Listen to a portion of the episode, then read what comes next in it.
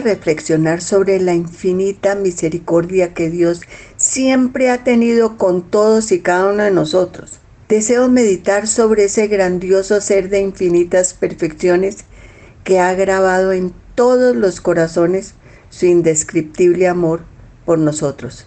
Recordemos que después de prepararnos un lugar con todo lo necesario para ser felices, ha querido mantener una continua comunicación siempre con cada uno de nosotros personalmente. Y lo ha hecho de muchísimas maneras para mostrarnos y explicarnos la mejor manera de disfrutar todo lo que ha hecho por su inmenso amor a nosotros. Pero lamentablemente desde Adán, el primer hombre, que se llenó de prepotencia y por eso lo llevó a pensar y actuar independientemente sin tener en cuenta que todo lo bueno que tenía y lo que existe viene de Dios, porque Él es el único ser infinito en todas las perfecciones, porque es infinitamente bueno, sabio, poderoso, perfecto, que desea únicamente nuestro bien y que desea llevarnos a gozar eternamente a su reino celestial. Pero la prepotencia llevó a pensar a Adán y a infinidad de sus descendientes, a la cantidad de personas ahora que con lo que poseen, con lo que tienen, pueden hacer lo que desean hacer. Porque creen que saben perfectamente qué hacer y lo que más le conviene en ese momento. O sea que se creen que son como Dios. Y fácilmente vemos los graves errores que cometen. Miren, y, y sobre todo las funestas consecuencias que esto nos trae. Mire, es que la misericordia de nuestro incomparable Dios es infinita y nos sigue demostrando que nos quiere ayudar y por eso al ver tanto dolor a causa del pecado y la falta de conocimiento de su amor, a través de los hombres buenos y con fe como Noé, Abraham, Moisés y muchos profetas, nos prometió que Él vendría a la tierra, o sea que el Mesías llegaría aquí a este mundo para que nosotros, viéndolo, oyéndolo, sintiéramos su verdadero amor y pudiéramos comprender claramente lo que debemos hacer y lo que tenemos que evitar para poder gozar de todo lo que Él nos da. Todo se consigue cuando estamos cerca de Dios y pensar que Él, que no nos necesita, que tiene todo íntegro lo que, digamos que la felicidad que existe, se empequeñeció tanto que se convirtió en un verdadero ser humano. Mire, para que oyéndolo y viéndole sintiéramos su verdadero amor y pudiéramos comprender claramente lo que debemos hacer y lo que debemos evitar para lograr paz, tranquilidad y felicidad. Además, para que no nos quedara ni la menor duda sobre lo que tenemos que hacer, se empequeñeció tanto que se convirtió en un verdadero ser humano, con todas las facultades y limitaciones que tenemos tú y yo y todos los seres humanos, sintiendo las alegrías, las penas y dolores como los tenemos nosotros. Y por eso como todo ser humano tiene papá y mamá, su papá es Dios y su mamá la Virgen María. Una mujer que por ser la madre del Salvador, del Mesías prometido, fue dotada por Dios con todos los dones y gracias indispensables para tan extraordinaria misión, y en la que se cumpliría todo lo anunciado por Dios a través de los profetas y que le prometió al rey David. Por eso Joaquín y Ana, que eran descendientes de este rey, además de tener gran fe y ser felices cumplidores de la ley, ya en su ancianidad seguían pidiéndole con fe a Dios la gracia de tener un hijo. También por eso su felicidad fue realmente indescriptible cuando les llegó una preciosa niña y al poco tiempo la, de su nacimiento la llevaron al templo y llenos de piedad y agradecimiento se la presentaron a Dios y al día siguiente llevaron la ofrenda acostumbrada, prometiéndole que un poco más tarde le consagrarían a la niña. Y mis queridos amigos, así lo hicieron, pues cuando María tenía tres años, la llevaron al templo y para la consagración ella debía subir 50 escalones y así podía ser admitida también en el lugar de las niñas consagradas. Por eso muchos le ofrecieron que la ayudarían a subir esta cantidad de escaleras.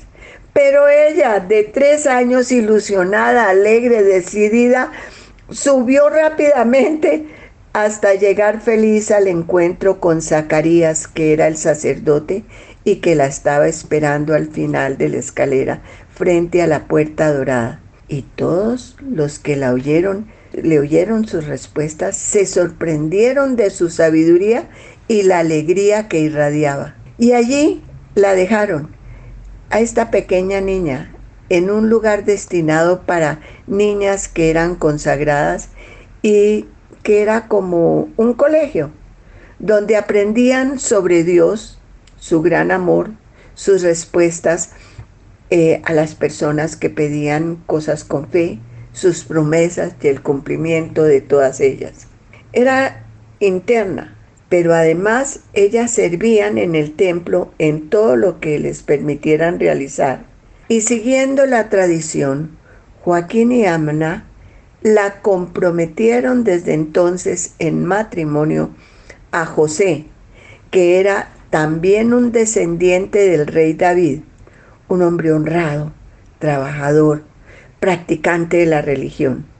Por eso, cuando ya María llevaba varios años en este lugar y era un adolescente, José, junto con otros jóvenes, fueron a ese colegio donde estaban las niñas adolescentes y llevaban unas varas marcadas cada uno con, con el nombre de cada joven para lograr identificarlas después, porque ellos debían poner esas varas sobre una mesa en una habitación especial y tenían eh, que tenían para ese fin y tenían que cerrar la puerta y quedarse afuera orando durante toda la mañana. Y a la mañana siguiente, cuando entraban los jóvenes nuevamente a esa habitación, la vara del que le hubieran salido flores significaba que podía casarse con su prometida. Y esto le sucedió a la vara de José. Por eso es que cuando hay alguna pintura de San José, siempre le ponen una vara florecida.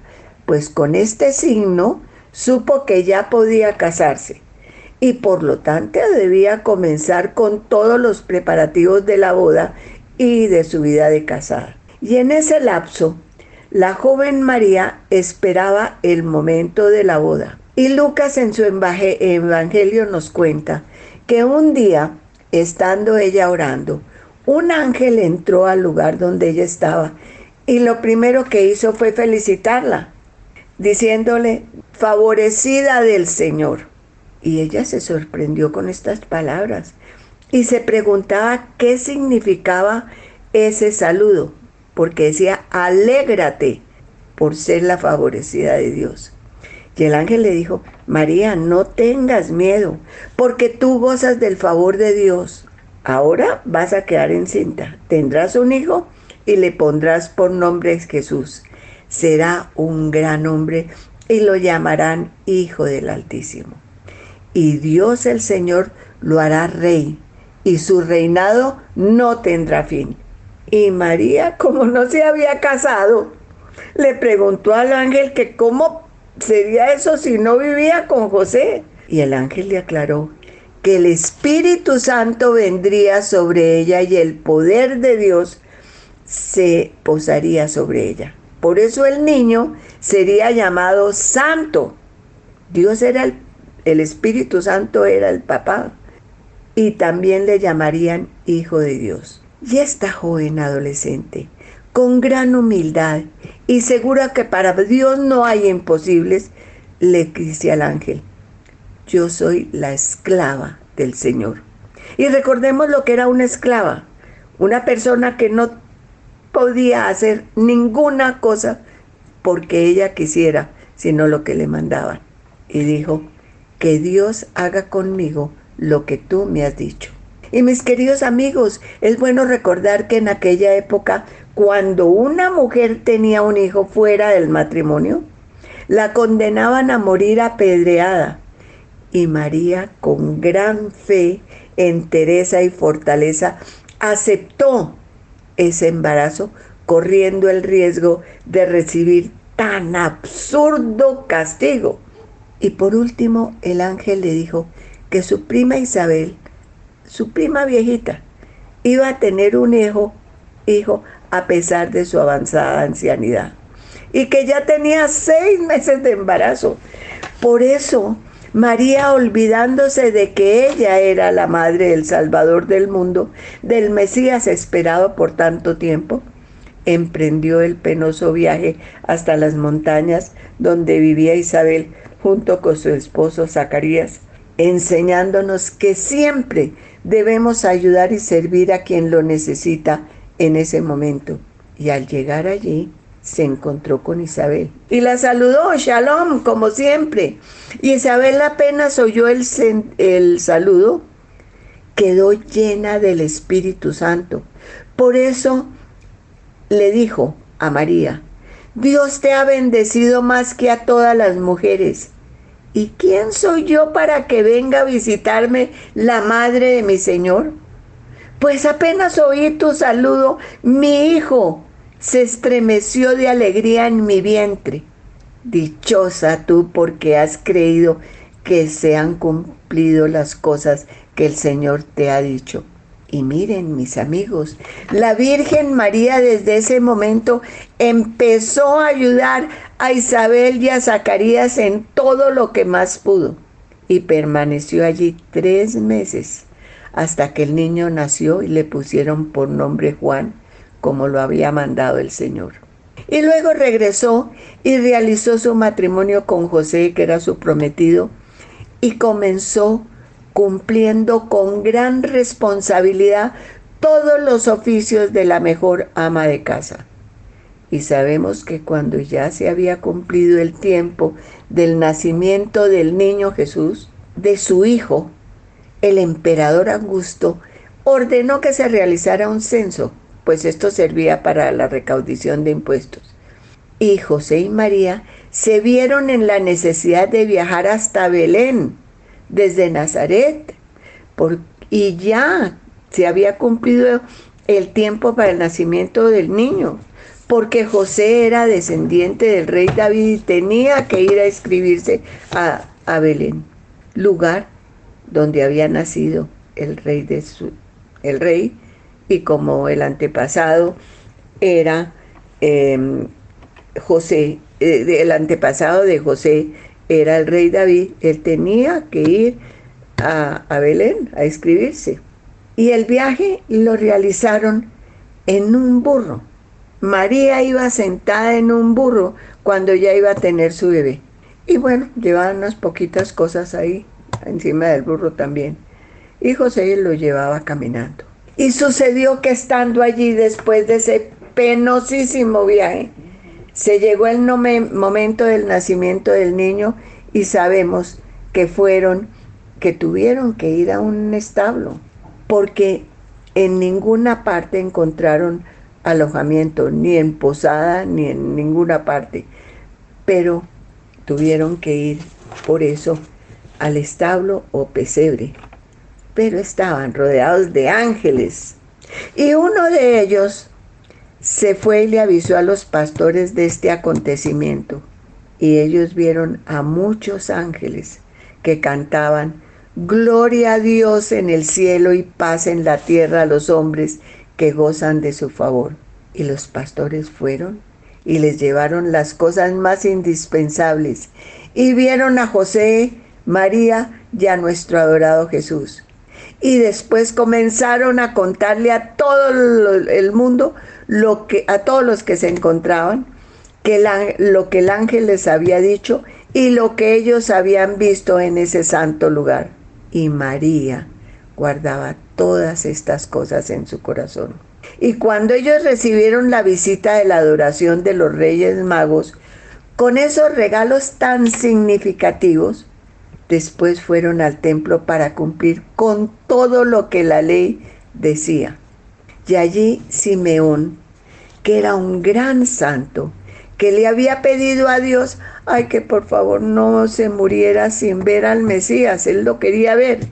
Y cuando vio a José, María y el niño, tomando a nuestro adorado Jesús en sus brazos, alabó a Dios diciéndole fuerte, Dios Señor, tu promesa está cumplida, porque ya he visto la salvación que, has comenzado a realizar a la vista de todos los pueblos. Es la luz que iluminará a las naciones y que será la gloria de tu pueblo Israel. Todos los que lo oyeron y estaban ahí se admiraron de estas palabras. Y luego ya José y María y nuestro adorado Jesús regresaron tranquilamente a Nazaret, donde nuestra joven madre se responsabilizó de todo lo que Dios le pedía como mamá, esposa, ama de casa, eh, vecina, y así fueron pasando las horas, los días, los años, entregada completamente a cumplir la voluntad de Dios. Por eso cuando nuestro adorado Jesús, convertido ya en un adolescente, resulta que como ellos iban todos los años a Jerusalén a orar, en este caso, sin que lo supieran José y María, durante tres días estuvo en el templo y ellos le buscaron angustiados. Pero él estaba enseñando a los maestros de la ley las verdades de Dios con toda su infinita sabiduría. Y miren, al encontrarlo allí, la Virgen María, nuestro adorado Jesús le contó que él debía estar en la casa de su padre. O sea, enseñando en el templo a, a estos señores que tenían errores. Y la Virgen, ya sabiendo esto, entonces tranquila, se regresaron con José y con Jesús a Nazaret. Pero la Virgen guardaba todo esto en su corazón y con inmensa alegría, amor y fe siguió dedicándole su vida entera a su divino Hijo, cumpliendo con todos los deberes. Y cuando ya nuestro adorado Jesús tenía 30 años, tanto amaba a la Virgen que aunque no había empezado su vida pública, estando en la celebración de una boda por petición de la Virgen, convirtió el agua en vino. Ella siguió acompañándolo muchas veces en su predicación, soportando el cansancio natural de las incomodidades de los viajes de esos tiempos. Y ella fuerte siguió a su lado en todos los momentos, en los alegres y en los de indescriptible dolor, como durante su pasión y dolorosa muerte en la cruz, donde nuestro adorado Jesús, antes de morir, no la dejó para que también sea nuestra propia mamá perfecta, pues ella, al estar siempre llena de gracia, cumple perfectamente la voluntad de Dios, que es puro y perfecto amor por todos y cada uno de nosotros. Y también sabemos que la Virgen María estuvo presente cuando llegó el Espíritu Santo a los apóstoles y que cumpliendo su misión de madre de la humanidad y de la iglesia, nos ha ayudado siempre de diferentes maneras, intercediendo por nuestras necesidades, ilusiones, proyectos y mostrándonos el camino más fácil para caminar por la vida de la mano de nuestro adorado Jesús, para que un día podamos reunirnos todos y gozar eternamente en el reino celestial que nos tiene preparado. Que Dios los bendiga.